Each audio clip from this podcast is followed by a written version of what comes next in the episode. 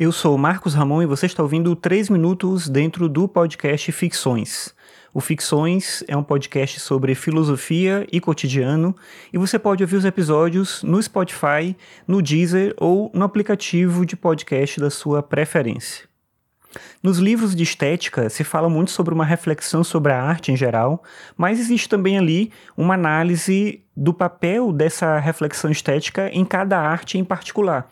Então tem uma reflexão muito aprofundada às vezes sobre música, sobre poesia, sobre as artes plásticas, mas se fala muito pouco sobre dança. E é curioso tentar entender o porquê que a dança aparece tão pouco nessas reflexões estéticas.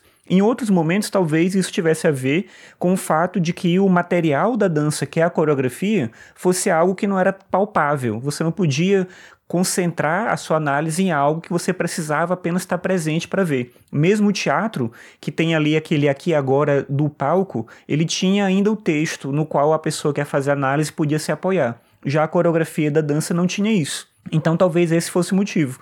Só que agora a gente já tem tecnologia para poder filmar a coreografia, para poder filmar espetáculos de dança, e esse já não seria um problema. E mesmo assim, a análise sobre a dança nos livros de estética aparece muito pouco ou quase nada, e outras artes mais recentes, como a fotografia e o cinema, por exemplo, aparecem de maneira mais constante. Então, é importante tentar entender nessa reflexão estética por que, que a dança não é ou não parece ser algo que pode ser discutido dentro dessa análise da estética.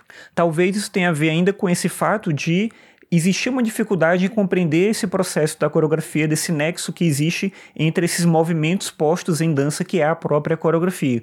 O Mus Cunningham, que é um dos principais coreógrafos e artistas da dança do século XX, falou sobre isso quando ele explica como é que ele pensava a coreografia. Essa citação eu estou tirando de um livro que chama Movimento Total, é de um filósofo português chamado José Gil, e esse livro ele fala obviamente sobre a dança, e ele traz uma análise do trabalho de vários artistas da dança, um deles é o Mussy Cunningham.